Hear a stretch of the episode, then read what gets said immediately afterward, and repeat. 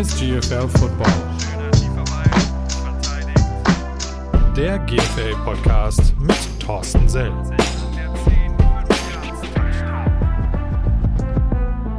Hallo und herzlich willkommen zu einer neuen Folge This is GFL Football. Heute mit meinem Gast von den Kiel Baltic Hurricanes, Head Coach Timo Zorn. Timo, schön, dass du mit dabei bist. Ja, danke für die Einladung. Schön, dass ich da sein darf. Ja, selbstverständlich. Für mich ja auch äh, ein persönliches Anliegen. Wir kennen uns ja nicht nur als Gegenspieler, beziehungsweise äh, du als Coach oder wie auch immer, sondern äh, auch privater Natur schon das eine oder andere Mal über den Weg gelaufen. Von daher äh, war das ja sowieso klar, dass du irgendwann hier im Podcast landest. Für, für dich der erste Podcast, habe ich, hab ich richtig verstanden, oder? Ja, ist genau. Ist der erste Podcast, an dem ich so aktiv teilnehme. Aber äh, schön, dass es für dich so klar war. ja, ach ja, ja, naja, gut. Ich meine, äh, wenn, ich, wenn ich mir die Tabelle so angucke von letztem Jahr und äh, Ambitionen, die man in Kiel ja sowieso eigentlich immer so ein bisschen hat, ähm, seid ihr bei nicht ganz wenigen Leuten sogar tatsächlich so ein bisschen ähm, Geheimfavorit auf jeden Fall für die Playoffs.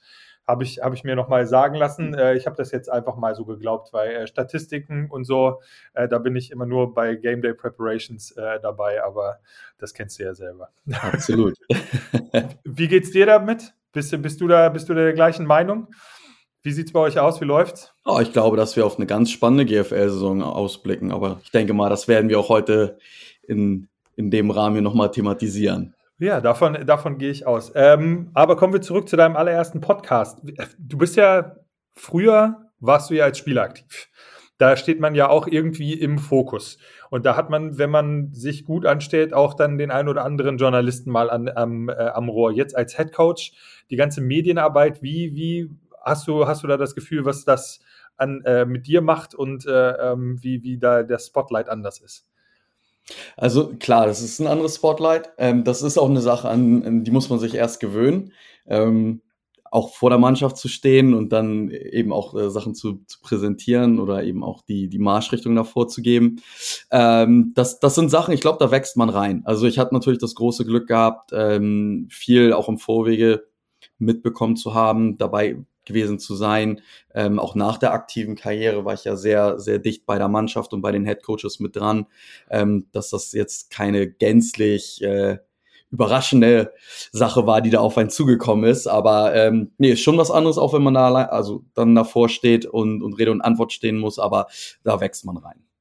Bei mir war das tatsächlich so. Lustigerweise äh, bin ich ein, nee, insgesamt in meiner Karriere, glaube ich, nur zweimal, obwohl zweimal Spieler des Tages geworden und durfte zu Pressekonferenzen. Das eine Mal sogar tatsächlich gegen die, äh, gegen die Hurricanes äh, 2013. Ganz enge Kiste bei uns zu Hause, falls du dich erinnern möchtest, magst oder wie auch immer. ähm, wahrscheinlich eher nicht, aber ähm, und ich war so hyped nach dem Spiel und ich habe äh, Reporterfragen bekommen und ich die ganze Zeit wirklich wie so ein, wie so ein Welpe darauf geantwortet. Ich, da, war ich, da war ich ja schon Veteran. Das war meine vorletzte Saison, die ich gespielt habe. Äh, nach der Pressekonferenz kam dann äh, unser, unser Pressemann vorbei und meinte so, dir ist schon klar, dass das jetzt alles gedruckt wird, was du gesagt hast. Und ich so, oh, war ja. Und dann war das so, dass ich 2014, glaube ich, nochmal die Ehre hatte, äh, zu einer Pressekonferenz zu kommen. Und das Einzige, was ich gesagt habe, ja, nee, nee, die Coaches, ja, nee, die Coaches haben alles gut gemacht. Nee, nee, nee, ja, ja, Coaches, ja, wir freuen uns aufs nächste Spiel. Nee, nee, ja, ja, nee, Coaches, ja, alles gut. Nee, nee, ja, weiß ich jetzt auch nicht. Also so komplett ja. komplett äh, gar keine, äh, was heißt keine eigene Meinung, aber ich hab, war halt so eingeschüchtert von dem, ja, nee, das wird jetzt alles gedruckt, dass ich gedacht habe, so, äh, ah, bloß nichts falsch sagen. Bloß nichts falsch sagen. Ja, ja, das, ist, das ist schon was anderes, ne? wenn man dann auf einmal seine eigenen Zitate irgendwo liest. Und das sind ja nicht nur irgendwie Reporterfragen, das ist ja. natürlich auch unser Social Media Team, die dann irgendwie kurze Statements zu den Spielern haben wollen, ähm, wo man dann sieht, okay, da, da ist gerade da wird gerade das gedruckt oder veröffentlicht, was man ja. gerade gesagt hat. So. Das habe ich so gar nicht gemeint. Ja, bei mir ist das, bei mir ist dann das äh, gesprochene Wort, deswegen finde ich den Podcast eigentlich als so ein, äh, als so ein Entertainment-Kanal immer ganz, ganz nett, weil ähm, Sarkasmus gedruckt ist ja immer noch mal was anderes als, als dann gesagt, habe ich zumindest habe ich ähm, zumindest so das Gefühl.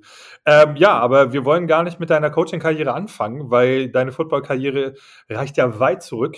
Sehr, sehr, sehr, sehr weit. Mit wie vielen Jahren hast du angefangen damals?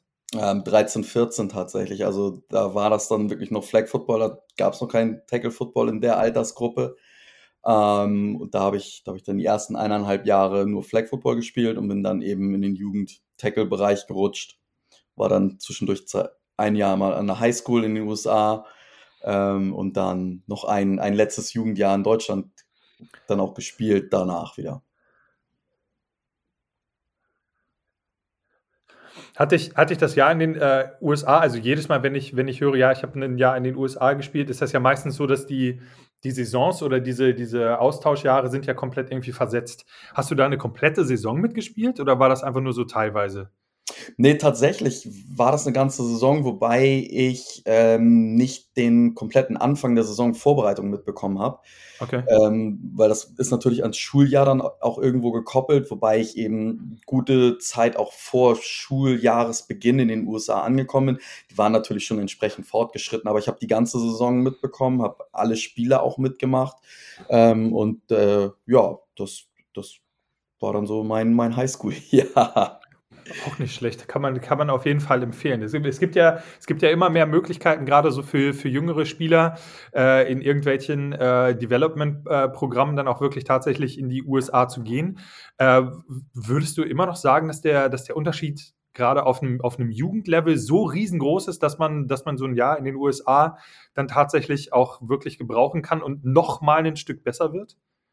Ja, ich denke schon. Also einfach die Intensität, mit der dort Sport betrieben wird. Und das ist jetzt abseits vom Football, aber das bringt eben dieser Unterschied in dem Schulsystem mit, dadurch, dass ja jegliche Sportart in den USA erstmal Schulsport ist, ja. hast du natürlich ganz andere Trainingsmöglichkeiten. Du bist halt immer vor Ort, du bist immer da, du hast an der Highschool direkt im Anschluss an den Unterricht, vor dem Unterricht, wie auch immer das dann getaktet ist, ähm, hast du dann halt eben deine Aktivitäten.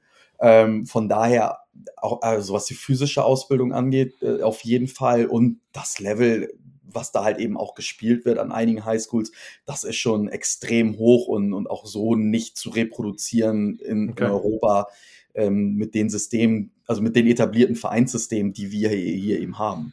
Na, du, du hast ja dann auch noch mal die, die, diese Sonder, Sonderschleife, sage ich mal. Du hast ja, bevor du rübergegangen bist, äh, ja schon angefangen, Football zu spielen. Das heißt, du warst ja quasi schon vorgebildet, weil also die, die klassische Story ist, äh, ja, ich war in Austauschjahr in den USA, bin dann da irgendwie zum Football reingerutscht und äh, seitdem spiele ich halt Football. Äh, und war, war Kicker. Und war Kicker. war Kicker, ja. Kick. Hast, du, hast du jemals gekickt? Hast du jemals Fußball gespielt? Ja, ich habe tatsächlich Fußball gespielt. Ähm, ich habe auch für die, für die Canes ein bisschen gekickt, immer zwischendurch mal. Wie ist das so? Ich meine, OJ äh, Thompson hat bei uns ja auch gesagt, dass es seine Traumposition äh, gewesen wäre. Äh, du bist ja äh, zum Glück äh, regelmäßiger Hörer unseres Podcasts, dafür nochmal Dankeschön. Ja, äh, der, der, meinte, dass seine Traumposition irgendwie Kicker ist, wo ich ihn ein bisschen aufgezogen habe, weil er halt Brite ist, aber naja. Ich, ich habe schon sehr gerne Receiver gespielt. Okay, gut. Gute Antwort. Fantastische Antwort. Äh, und dann, dann aber machen wir deinen Weg weiter. Du bist dann, äh, bist dann zurück nach Deutschland gekommen ähm, und hast dann in Hamburg gespielt, richtig? Genau, in Hamburg. Ähm, bin dann mein letztes Jugendjahr zu den, zu den Junior Devils in die Junior GFL gegangen. Da war die Saison ja noch ein bisschen anders getaktet. Die Saison war dann Mitte des Jahres durch. Also ich meine, es war so im Juni Juni rum. Da hat die GFL-Saison entsprechend erst richtig Fahrt aufgenommen und ich hatte eben die Möglichkeit im direkten Anschluss ähm, in die Herrenmannschaft der Blue Devils zu rutschen, die ja die drei Jahre davor auch ähm, in Folge deutscher Meister geworden sind. Ähm, was natürlich schon eine große Sache war, dann eben auch aus der Jugend kommend direkt da in den, in den GFL-Kader mitzurutschen. Ja, Im Grunde genommen lernst du ja dann auch gleich dann sofort die Qualität mit kennen. Waren, waren die Blue Devils mehr oder weniger auch ausschlaggebend, warum du irgendwann mal angefangen hast, Football zu spielen? Also ja, die, dieses Interesse daran? Ja, tatsächlich schon. Da gab es einen, die haben eine Zeit lang die so Summercamps gemacht. Die haben immer auf der ähm, Wiese hinterm Volksparkstadion stattgefunden. Und meine Mutter hatte mich da einfach angemeldet und gesagt, da gehst du jetzt mal hin. Ich war eh auf der Suche nach einer neuen Sportart ähm, wollte was Neues machen, hatte eher so in die Richtung Eishockey oder auch ähm, Kickboxen gedacht. Ähm, das, und ja, dann bin ich da beim, zum Football gegangen. Und äh, das hat mir so viel Spaß gemacht, dass ich da dann äh, komplett eingestiegen bin und das dann auch ja, seitdem im Prinzip äh, komplett mache. Von Anfang an Receiver? Ah, ja und nein. Also ich hatte tatsächlich äh, Ich hatte tatsächlich das ganz, ganz große Glück, dass ich ähm, über unseren damaligen Headcoach, den wir bei den, bei den Flags hatten, ähm, Mariko Gregersen kennengelernt habe. Man kennt ihn, ja. Man, man kennt ihn. Ja. Und ähm, der halt, äh, mit dem ich sehr, sehr viel Zeit eben verbracht habe, der auch bei den Trainingseinheiten war, mich unterstützt hat. Also ich habe halt so dieses Receiver-Dasein da wirklich ja von, von der ersten Minute an gelernt. Tatsächlich wollten was ich bis heute nicht verstanden habe. Alle Coaches in meiner ganzen Jugendlaufbahn, bis auf das mein letztes Jugendjahr, wollten mich immer auf die Quarterback-Position bringen ähm, und wollten, dass ich Quarterback spiele. Und ich habe mich immer dagegen gewehrt, weil ich wusste, ähm, Jetzt kommt's. Du wirst wenn ich, ja, also mein, mein, Ziel war, mein Ziel war sehr früh klar. Ne? Ich habe die Blue Devils im Volksparkstadion ja. spielen sehen. Da waren die, die, die Top-Spiele mit 30.000 Zuschauern gegen die New Yorker Lions und du kennst die ganzen kennst ja, die ja. Historie ja auch nur zu gut. Ähm, und es war halt immer mein Ziel, in der GFL zu spielen. Und für mich war das relativ schnell klar, ähm, dass das nicht als Quarterback passieren wird, sondern wenn, dann muss ich irgendwie eine andere Nische finden. Ähm, und, und da ich eben das, wie gesagt, das große Glück hatte, dann von der ersten Minute an so intensiv mit Mariko arbeiten zu können, woraus wirklich eine langjährige Freundschaft entstanden ist, ähm, fiel die Receiver-Position mir halt dadurch relativ einfach von Anfang an. Aber weißt du, was ich, was ich daran mega interessant finde? Du wehrst dich mehr oder weniger deine komplette Jugendkarriere dagegen, Quarterback zu spielen, weil, also ich meine, wissen wir ja beide, ich, ich weiß es aus der Verteidigungsposition heraus und du als Receiver. Äh, und ich glaube auch, du weißt, worauf ich hinaus will, äh, dass der Quarterback ja mehr oder weniger die rechte Hand des Trainers ist und alles an Taktik wissen muss. Und jetzt sitzt du da vor deinem Rechner als Podcast, äh, als Podcast-Gast, als Head Coach. Also so, so doll falsch kann das ja gar nicht gewesen sein. Nee, mit, das war mit Sicherheit auch immer einer der treibenden Gründe, weil, ähm, also ich will nicht sagen, dass ich jemals die rechte Hand vom Headcoach war zu irgendeiner Zei aktiven Zeit, ähm, aber ich habe immer versucht, über meine Position hinaus zu gucken. Ähm, und, und auch andere Positionen zu lernen und mitzulernen. Ob das, also angefangen erstmal vom Receiver auf, auf die Running Back Position. Ohne dass ich sie gespielt habe, aber einfach zu verstehen, was passiert da. Darüber dann auch geguckt habe, okay, ne, nächster Schritt in die Offensive Line, was, was passiert da? Ähm, als Receiver musst du, es sei denn, du läufst irgendwie eine, eine 4-4, bist der schnellste auf dem Platz, 10 Kilo schwerer und 30 Zentimeter größer als alle, ja. ja, dann, dann kommst du damit vielleicht auch weg, ähm, wenn du, wenn du keine Coverages verstehst. Trifft nicht auf mich zu. Also ich musste auch immer irgendwie ein gewisses Grundverständnis für Coverages mitbringen. Und so hat sich dann eben auch mein, ja, mein, mein Footballbild immer wieder weiterentwickelt und, und geprägt. Ähm, und ich habe halt immer, immer versucht, ähm, nicht nur das zu lernen, was ich machen musste, sondern eben die Konzepte. Was steht dahinter? Was versuchen wir zu beeinflussen.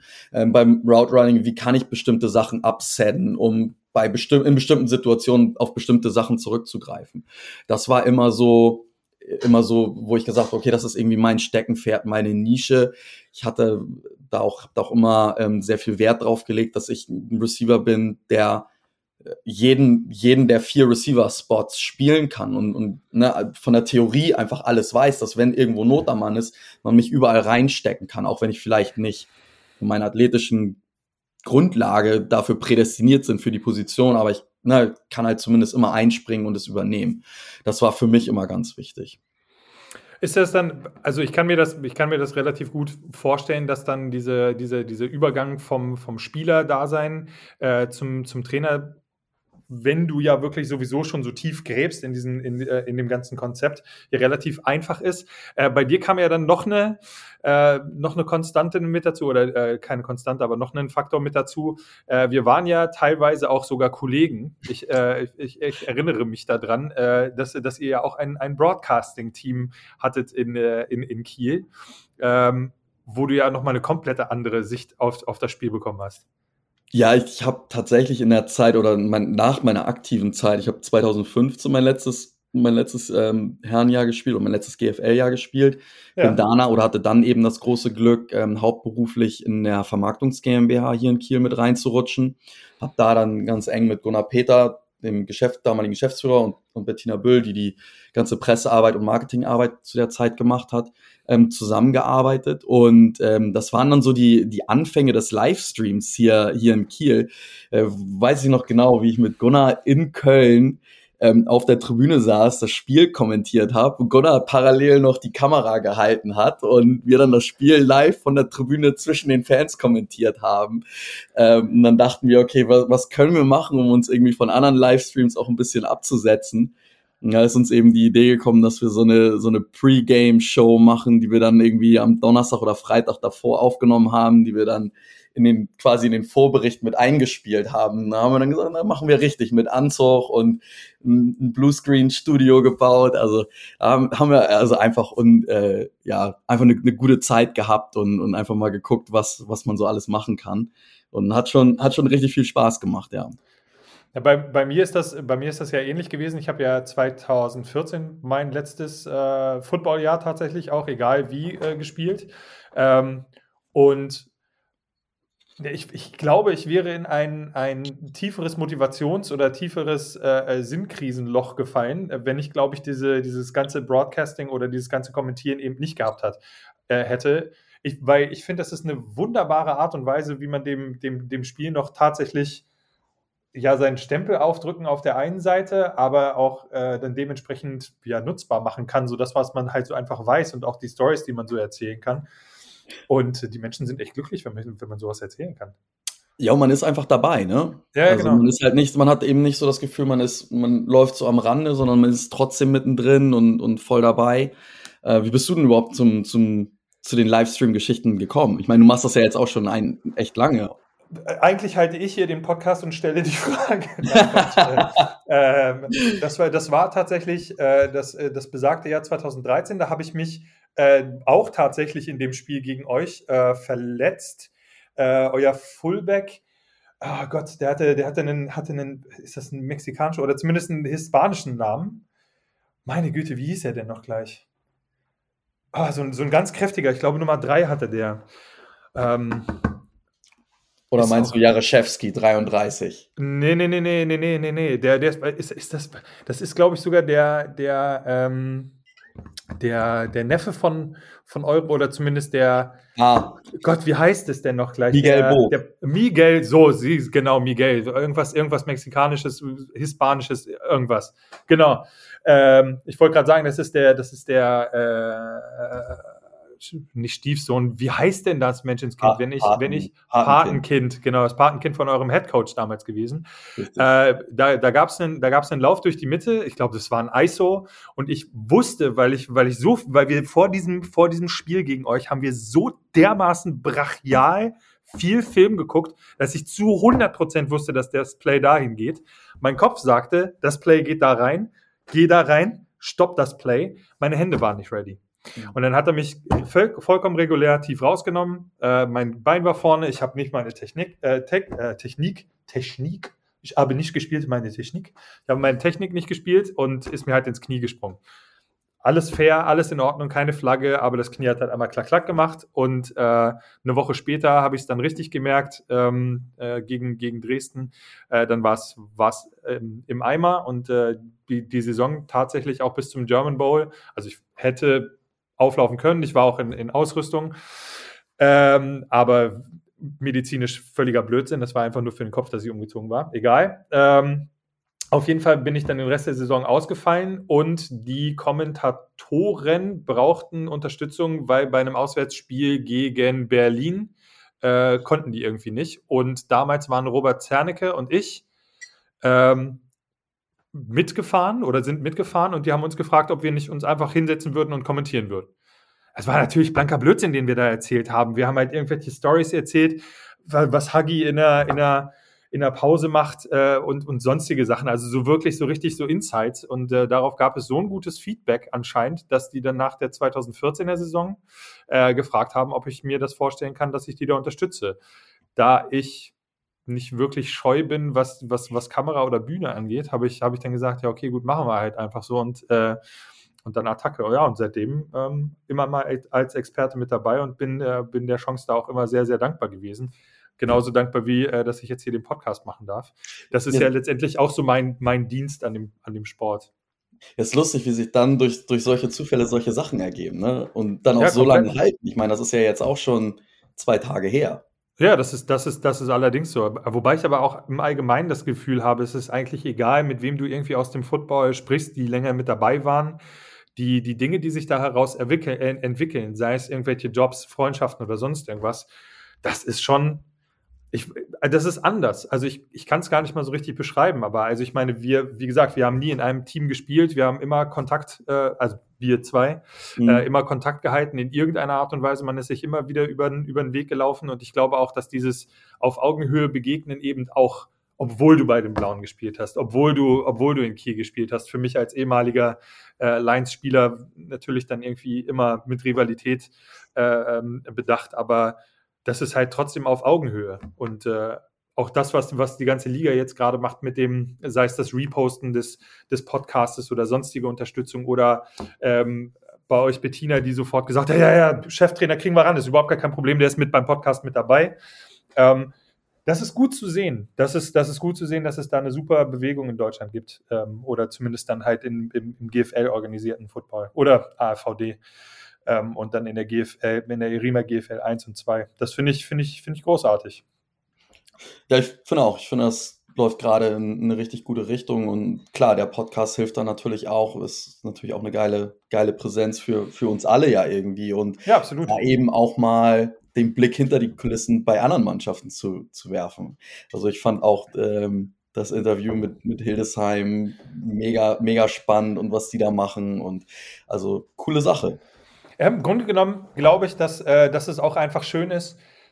Ich, ich glaube, es hat einfach gefehlt, dass, dass ähm, ja viele Teams halt für sich so selber so ein bisschen brödeln mhm. ähm, und wenig über den Tellerrand rausgucken. Einfach nur, entweder weil man, äh, nicht Angst würde ich nicht sagen, aber einfach nur, weil man, weil man gedacht hat, ja, okay, gut, wir kriegen das jetzt hier auch schon alleine hin und wir haben hier äh, unsere allein äh, unser Alleinstellungsmerkmal. Und ich glaube, dass, äh, dass, die, dass die Pandemie da auch relativ viel ähm, mit dazu beigetragen hat. Mit in dem, in dem Interview mit, äh, mit dem äh, äh, mit dem Ronny von, äh, von den Ravensburg Razorbacks oder Razorbacks Ravensburg, der sagte dann ja auch, ähm, dass die dann auch mal nach links und rechts geguckt haben, wie die anderen Teams das gemacht haben mit Fitnessstudio und äh, wie man die Spieler hinkriegt und wie man das als Gesundheitssystem dann irgendwie trotzdem die Jungs auf den Platz kriegt. Mhm. Ähm, das ist schon, also ich, ich habe eher so das Gefühl, dass es mehr zusammengerückt ist, als, als es vorher war. Auf jeden Fall. Meine Einschätzung. Also das sehe ich, sehe ich absolut genauso. Also auch, ich kann es natürlich nur aus Headcoach Sicht sagen, aber auch da ja. ist ein viel größerer Austausch unter den Trainern da. Ich, meine, ich weiß natürlich nicht, wie das vor, vor zehn Jahren war. Ich, da, so, lange, so lange bin ich dann jetzt doch noch nicht in der Position. Ähm, aber man, man hat schon, man merkt schon, dass das auch deutlich mehr geworden ist, man auch anders miteinander redet. Ähm, und, und das finde ich ist gerade auch eine sehr, sehr positive Entwicklung. Was ich richtig wild finde, ich habe äh, mit, mit Gerrit Meister, mit dem ich ja jahrelang äh, bei den Lions zusammengespielt habe, äh, der ja jetzt mittlerweile auch äh, Nazio-Trainer ist, äh, Offensive Line, Grüße gehen raus, ähm, neulich aus, aus Zufall gesprochen. Ähm, und was wir, was wir überhaupt gar nicht realisiert haben, ist, dass unsere Generation Footballspieler jetzt sozusagen nachrückt in diese, in diese Position, wie du zum Beispiel als Head Coach. Ich meine, du bist ja, bist jetzt wie alt?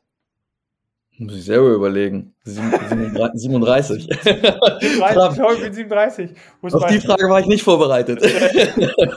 Babam.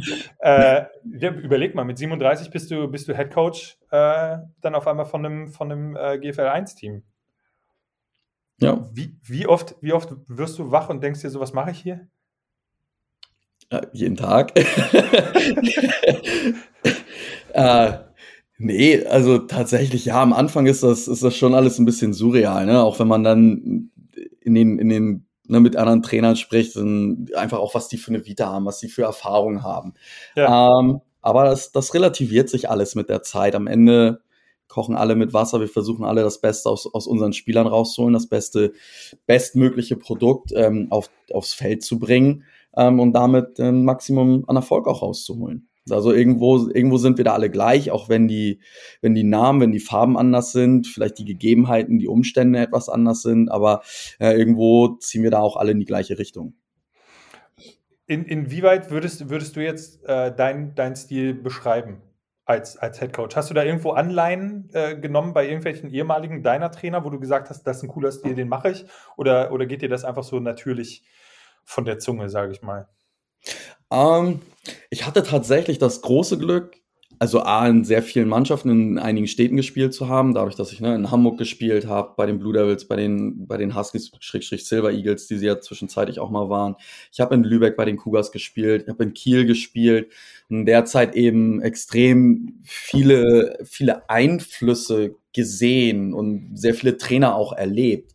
Ähm, wenn ich jetzt sagen würde, dass, dass ich von niemandem irgendwas übernommen hätte, wäre das eine komplette Lüge. Aber ich glaube, es ist einfach wichtig, sich ähm, gerade als als junger Trainer und ich meine, ich mache das ja jetzt auch schon seit vier Jahren. Ich gehe jetzt in mein fünftes Jahr, also ne, jetzt bin ich 37, aber so die, die ersten Interviews durfte ich dann mit 33 geben. Das war dann schon so, okay, du bist schon noch ganz schön jung für das, was du hier machst. Ähm, man, man, man muss so seinen, seinen Weg finden und ich glaube, man kann sich überall Sachen rauspicken, ähm, solange man authentisch bleibt, solange man man selbst bleibt und nicht versucht, wie jemand anders zu sein oder weil mhm. irgendwie einem, irgendein Trainer einen besonders gut gefallen hat, dann eben das eins zu eins zu mimiken. Ähm, aber ich glaube, dass man ganz viele Sachen übernehmen kann und äh, ich finde das so, so lustig, dass du das fragst, weil ich habe neulich gerade überlegt oder ne, früher, ich weiß, du warst mit Sicherheit auch richtig verrückt auf die ganzen Hard Knocks Folgen und konntest nicht warten, bis sie rausgekommen sind. Klar. So, ist jetzt nichts anderes, Jetzt gucke ich aber nicht mehr auf die Spieler, sondern ich gucke, was machen die für Drills, wie redet der Head Coach, wie steht er, ne? Und einfach so, wie gibt der sich? Und das ist einfach so dieser, dieser Blickwinkel, mit dem man selber da drauf guckt, der ändert sich total. Ich gucke nicht mehr auf die Spieler, wie geben sich die Spieler, ne? sondern wie, wie wird's von oben gesteuert und was ist die Message dahinter und wie verpackt ja. man das? Und ist es irgendwas, was ich vielleicht oder Teile davon, was kann ich davon adaptieren? Was passt zu mir? Ähm, was passt vielleicht zu der Situation, in der wir jetzt gerade sind? Ähm, das, das, das ist eben eine ganz, ganz spannende Entwicklung für, für mich selber.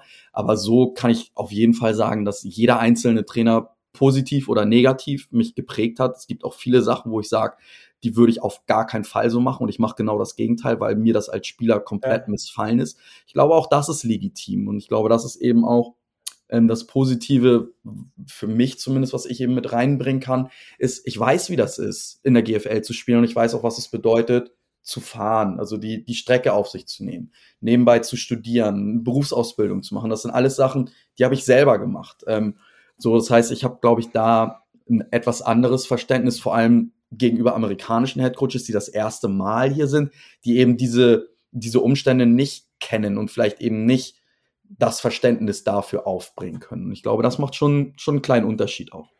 Äh, das, das ist ja also nach meinem Verständnis ist das ja so ein, so ein gedämpfter Kulturschock, mehr oder weniger. Also ich meine, ja klar, natürlich, du hast halt immer noch mal die Umstellung, du bist jetzt, du bist jetzt Trainer und du hast jetzt auch eine, auch eine gewisse Verantwortung, halt auch für, äh, für, für deine Spieler, auch gerade wenn die neu in der Stadt sind. Ich meine, wir sind ja jetzt in der, in der heißen Phase, es geht äh, immer mehr auf die Saison zu, du kriegst jetzt immer, immer neue und immer mehr Spieler mit dazu. Ähm, und äh, das unter einen Hut zu bekommen, ist dann, glaube ich, wenn man so eine Art local ist oder wenn man das alles, wie du ja schon sagst, äh, mitgemacht hat, viel, viel, viel, viel einfacher.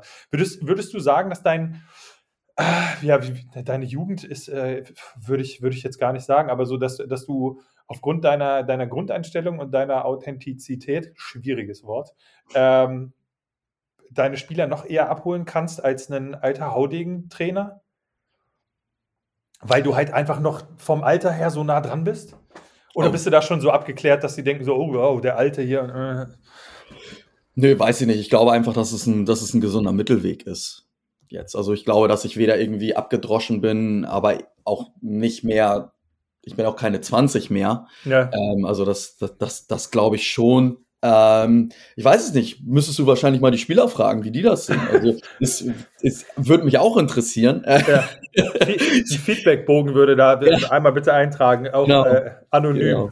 Da, eure Aufstellung hängt damit nicht auf oder äh, hängt davon nicht ab. Ja, äh, ja, wahrscheinlich, wahrscheinlich schon. Aber ich meine, man hat ja so eine, so, eine, so eine Selbstwahrnehmung. Also bei mir war das tatsächlich so. Ich habe das zwischendurch mal probiert, ähm, oder was heißt probiert, aber äh, mal so ein bisschen in der Jugendarbeit äh, unterstützt und ausgeholfen. Ich habe mich wirklich dabei erschrocken, dass ich wirklich diese, äh, diese Floskeln und abgedroschenen Phrasen, wo ich früher gesagt habe, so, äh, ja, okay, gut, äh, schon wieder, die benutze ich selber. Ich bin mhm.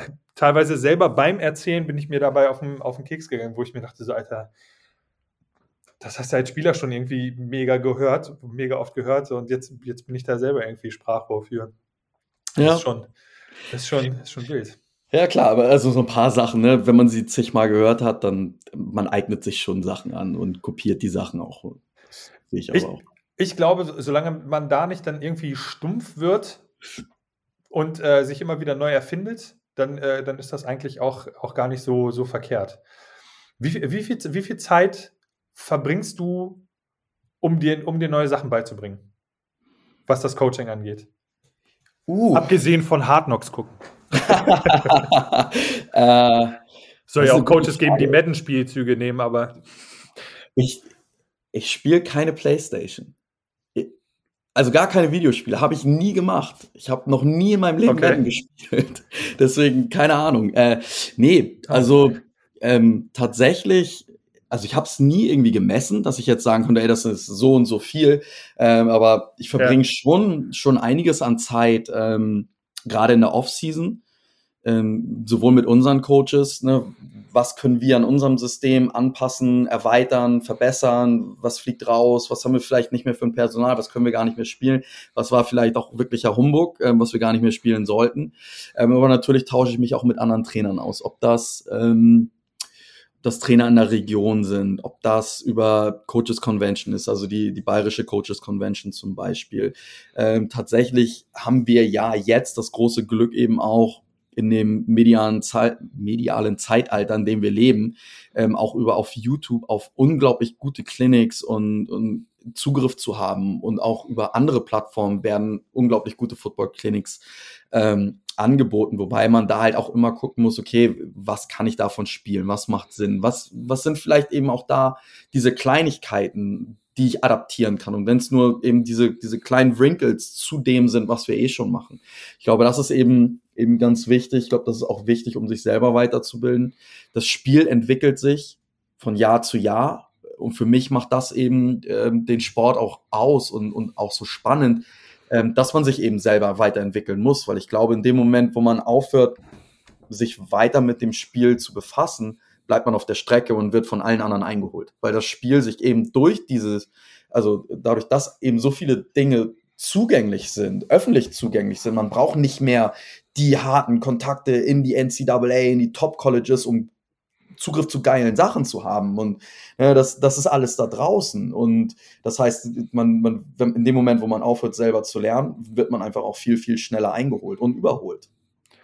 Ähm, mir ist das zum Beispiel aufgefallen, also ich man hört ja jetzt dann äh, immer mal wieder oder man sieht es ja auch auf den äh, sozialen Medien oder in den sozialen Medien, die ganzen, die ganzen Teams, sei es Irima GFL 1, GFL 2, äh, dritte Liga oder weiß was ich nicht was, äh, welche, welche Ligen noch, machen jetzt gerade ihre, ihre Combine Days.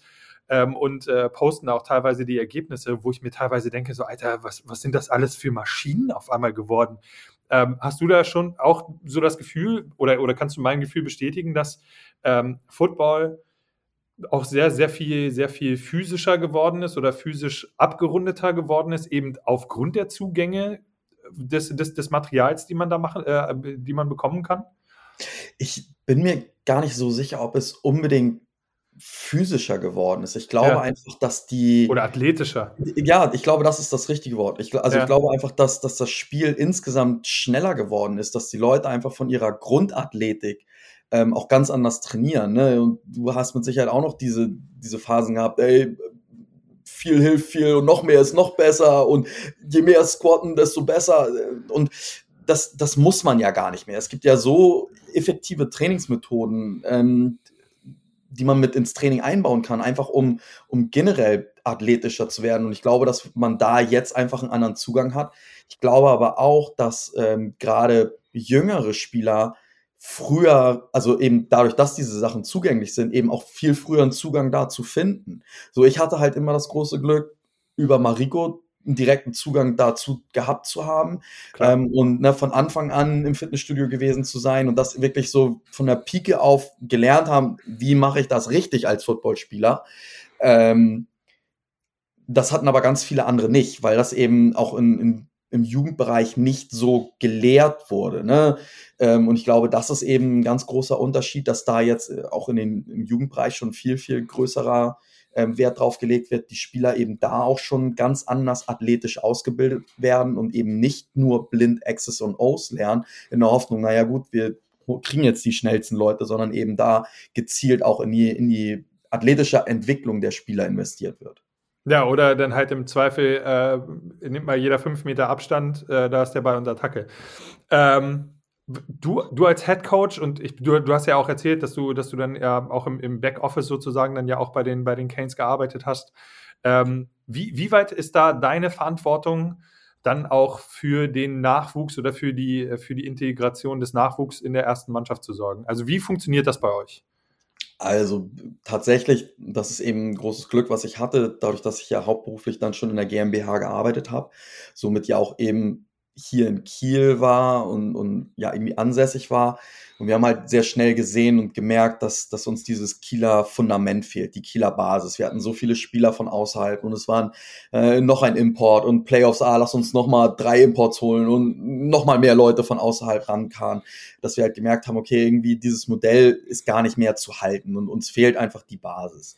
So, und wir haben, oder ich habe damals angefangen, das war bevor ich Headcoach wurde, dass wir gewisse Trainings ähm, Zyklen übereinander gelegt haben, dass wir eben versucht haben, darüber eine Verzahnung von der ersten und der zweiten Mannschaft herzustellen. Ähm, und dann eben auch mit der U19, das dann eben den ganzen Verein Stück für Stück auf diese Schiene mitzubekommen. Ähm, das Modell, was wir damals angefangen haben, das haben wir natürlich immer weiterentwickelt in den letzten Jahren. Ähm, das ist tatsächlich auch das, ähm, was wir auch immer noch als Grundgerüst machen und eben diese Verzahnung in dem Verein zu haben. Die Entwicklung, die Ausbildung von den Spielern, eben athletische Ausbildung und eine footballtechnische Ausbildung, auch in, in den jüngsten Jugendbereichen schon, schon damit reinzugehen. Ähm, das hat sich dann eben so weiterentwickelt, dass wir einen extrem engen Austausch oder ich einen extrem engen Austausch mit den Headcoaches der zweiten Mannschaft habe, wo wir eben ganz gezielt gucken, welche Spieler bringen sowohl das spielerische als auch das athletische Potenzial mit den Schritt in die GFL zu machen, welche Spieler wollen das, dass wir die eben frühzeitig fördern, dass wir die ähm, in der zweiten Mannschaft erstmal spielen lassen, aber dass die schon die ersten Trainingseinheiten in der ersten mitmachen, regelmäßig, um sich da zu akklimatisieren, da reinzurutschen. Ähm, das gleiche haben wir dann angefangen, als dieses Gerüst stand, haben wir gesagt, okay, der nächste Schritt ist jetzt die U19 mit ins Boot zu holen. Äh, lass uns jetzt die U19 Seniors schon frühzeitig mit ins Herrentraining ähm, integrieren. Da haben die einen Mehrwert von für ihr letztes Jugendjahr, aber eben auch dahingehend, ähm, was kommt nach der Jugend. Ne? Ist immer das Ziel also natürlich. Also sprecht ihr auch wirklich tatsächlich mit den Leuten? Macht, macht ihr Entwicklungsgespräche?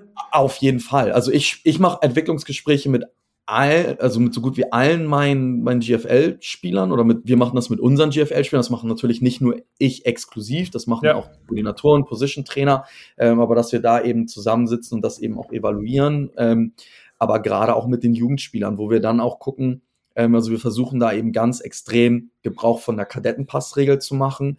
Eben, okay. dass wir sagen, hey, wir wollen den jungen Spielern die Möglichkeit geben, ein Game Day in der ersten kennenzulernen. Okay. Ähm, auch Trainingseinheiten in der ersten schon mitzumachen. Auch wenn erstmal klar wahrscheinlich noch nicht so viel Spielzeit abfällt, aber da, wo wir das Talent eben sehen, die, die wollen wir explizit fördern, aber eben auch die, die vielleicht gerade erst mit Football angefangen haben, die noch nicht den Schritt in die erste machen können, dass wir denen eben die Möglichkeit aufgeben, ey, jetzt spiel erstmal ein Jahr in der zweiten, komm erstmal im Herrenbereich an und ja. dann können wir, ne, dieses Modell im nächsten Jahr können wir immer noch auf dich ausweiten oder wenn du so schnelle Fortschritte machst, dann rutschst du Mitte der Saison rein oder wenn wenn Verletzungen sind und eine gewisse Tiefe fehlt, ja, dann können wir da eben auch nachjustieren und sind da eben ähm, in jedem Jahr und mehrmals im Jahr im, im wirklich engen Austausch, welche sind die potenziellen Spieler, die wir hochziehen könnten im Falle das. Ähm, eben die U19-Spieler, die werden mit Trainingsplänen versorgt, ähm, sind im Wintertraining, im Unit-Training, wir trainieren in Units, nicht in Teams, ähm, den Winter über, dass, okay. dass, wir, dass wir da eben auch diese Unit-Trainings werden primär von den GFL-Coaches geleitet, dass wir da dann eben auch sehen können, okay, wer macht Fortschritte, wer, wer bringt gewisses Grundtalent mit, eine Grundathletik mit. Ähm, und das ist, glaube ich, ein, ein ganz, also für uns das eben ein ganz besonders bewusster Weg, den wir gegangen sind, ähm, als ich den, den Posten übernommen habe.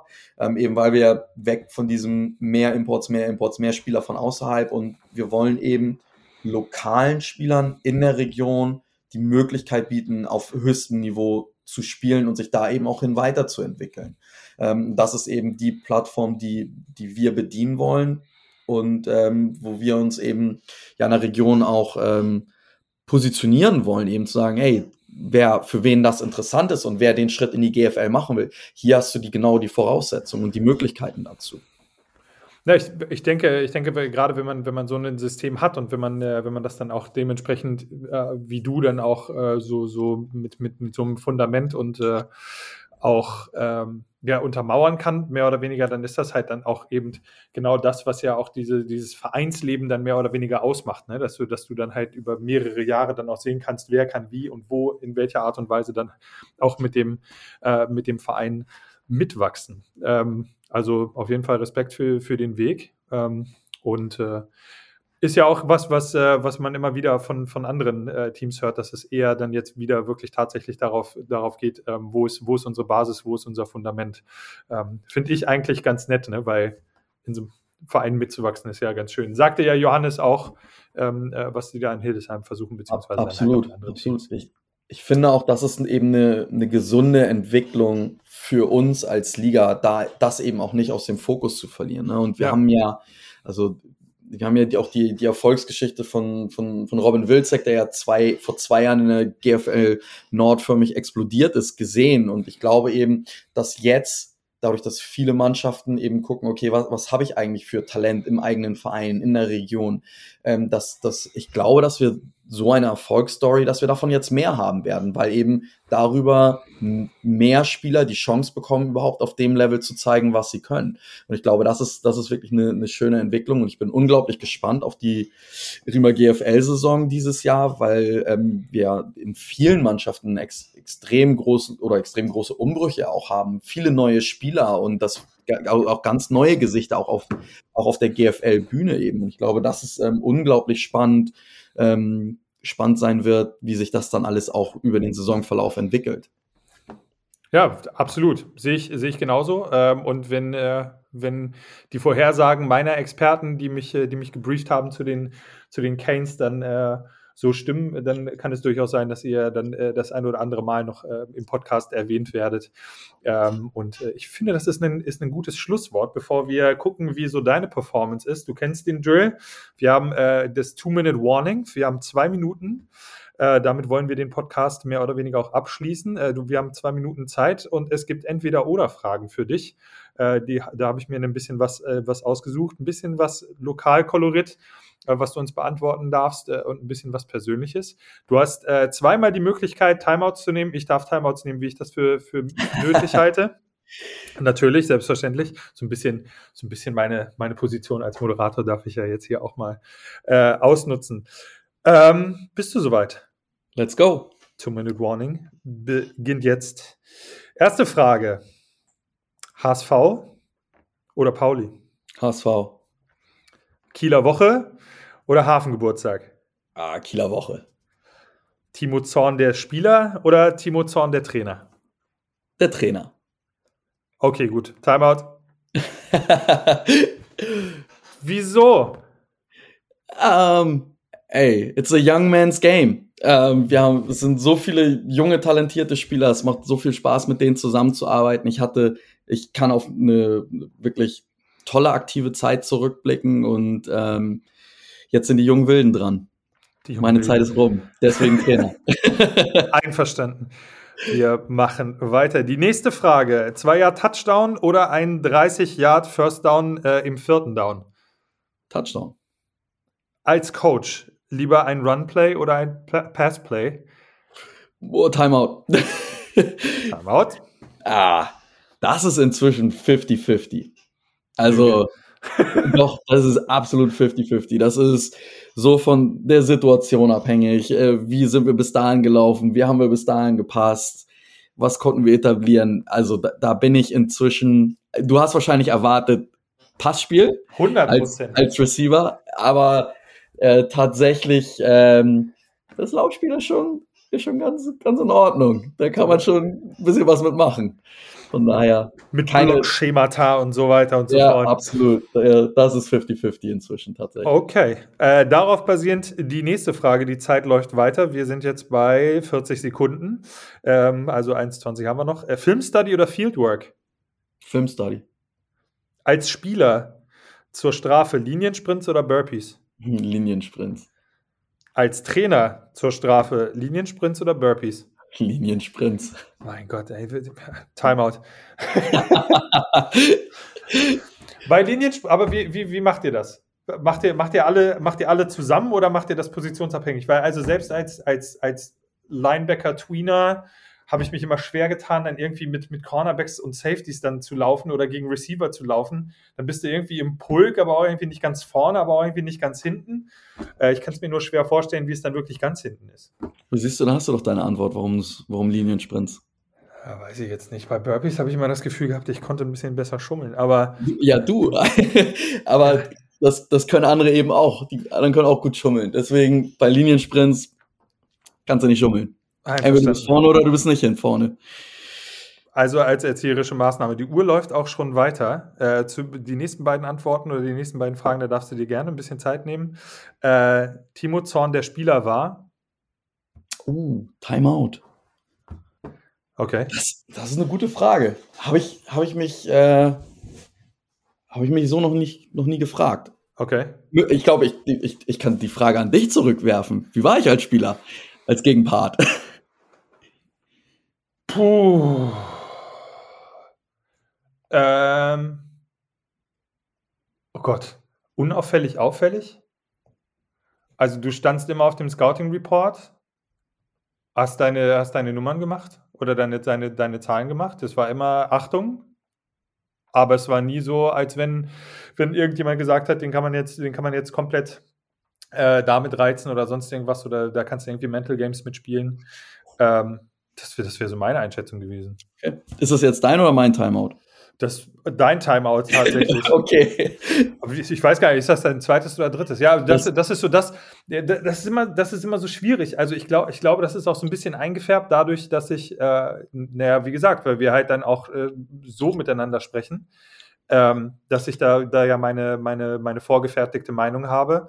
Und ich glaube in der Gänze, wenn du dir so einen Scouting Report anguckst, du hast halt super viel mit dir selber äh, zu tun und guckst dir dann zwar deine Gegenspieler an und weißt halt auch, wo die stehen, weißt, wie die Tendenzen sind, äh, weißt, was die machen können und weißt auch so ein bisschen, okay, gut, nach einem Catch dreht er sich eher nach außen, dreht er sich nach innen, ist er eher ein Springer, äh, lässt er sich dann direkt nach dem Catch fallen oder wie auch immer. Aber das war immer, äh, wie sagt man das so schön in Hamburg, hast du immer gerade gemacht, ne? Na gut. Weiter geht's. Und das kann ich nicht beurteilen. Timo Zorn der Trainer ist. Ähm, oh. Ich, ich glaube, das ist eine Sache, die man recht schnell lernen muss als Trainer. Man darf niemals mit den Emotionen zu hoch fliegen. Und ja. die Emotionen dürfen niemals zu weit unten sein. Also ich glaube, dieses, dieses Even Keel, ne, immer immer irgendwie einen Mittelweg finden, eine gewisse Ruhe ausstrahlen, ist, ist ganz wichtig, gerade, also gerade für mich, was ich gemerkt habe, wir haben eben ein sehr junges Team und ähm, die gucken schon auch darauf, wie verhalten wir uns als Trainer an der Sideline. Ähm, deswegen ist es für mich eben, ich glaube, dieses, ich als Coach bin relativ even Kiel. Ich kann auch aus der Haut fahren, ich kann auch unangenehm werden, glaube ich, würden meine Spieler sagen. Aber äh, ich glaube, dass das alles im Rahmen ist. Im Rahmen ist auch äh, die Überschreitung, wir haben eine Sekunde äh, 76 mehr, aber ich glaube, das, ist, äh, das liegt an, an meinen schlechten Stoppqualitäten. Ähm, eine, eine letzte Frage habe ich noch. Hast du das Gefühl, dass dein, dein Trainerjob dich auch im, im Privaten äh, sozusagen ähm, nicht belastet, aber dass du, dass du das mitnimmst, dass du äh, als Trainer so gewachsen bist, dass du im, im Privaten äh, mehr gelernt hast und größer geworden bist quasi? Ich weiß nicht, ob mehr gelernt, ähm, aber tatsächlich, das ist ein 24-7-Job. Nur nochmal, um das, um das festzustellen, du bist, du bist hauptamtlich Trainer. Genau, ich habe das große Glück, das hauptberuflich machen zu dürfen und auch machen zu können hier in Kiel. Ähm, und also ich glaube, also ich kann mich an, an ganz, nein, ich kann mich an keinen Abend erinnern, dem ich nicht irgendwie ins Bett gegangen bin und äh, nicht über die letzten Plays nachgedacht habe oder was morgen auf dem Plan steht oder was man verbessern oder tweaken kann, ähm, das, nee, das, das, das nimmt man komplett mit. Also das, das, ich, also ich lebe das. Ich, ich lebe das zu, zu 100 Prozent. Ich habe das große Glück, dass äh, ich absoluten Support zu Hause habe. Ähm, von, der, von meiner Family, also von meinen Eltern, von den Eltern von meiner Frau, von, von ihren Geschwistern, von meiner Frau natürlich sowieso. Und äh, das ist einfach für mich unglaublich wichtig, dass ich das auch mit der Intensität für mich leben kann. Ähm, und das ist halt wirklich Hobby zum Beruf gemacht. Es wären wunderschöne, äh, wunder, wunderschöne letzte Worte für diesen Podcast. Aber eine Anschlussfrage habe ich noch, weil das, das finde ich ganz, ganz wichtig. Ähm, zum Thema Selbstreflexion. Wenn du dich als Coach selber coachen könntest, also wenn du ein Coach-Coach wärst, ja. wo würdest du sagen, Zorn, da gehen wir nochmal, da gehen wir noch mal in, den, äh, in die Video-Study. Mm. Mm. Oh. Boah, jetzt hat er mich. yes.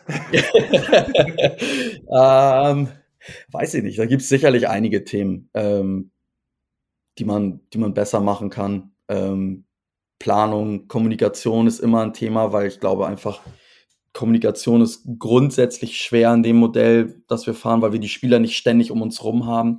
Wir sind nicht alle in einem Gebäude, dass wir ne, einmal mit dem Finger schnippen und es sind einfach alle da, weil sowieso alle da sind oder eben kurzfristige Änderungen. Also da muss man schon immer sehr, sehr weit im Voraus planen und ich erwische mich teilweise, dass ich dann doch recht kurzfristig auch mal Änderungen einplanen oder einfach so, weil ich sage, ja, das müssen ja alle, das kriegen ja alle irgendwie unter einen Hut. Ähm, das passt dann vielleicht doch immer nicht ganz so. Aber das, das wäre so eine Sache, wo ich vielleicht noch mal ein bisschen besser sein könnte. Die, dich selber so ein bisschen einpacen. Ja.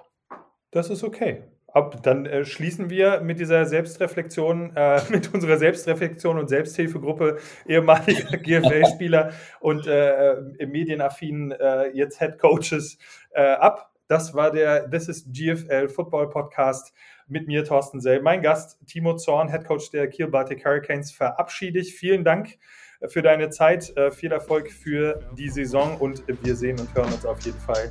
Macht's gut! Der GFL Podcast mit Thorsten Sell.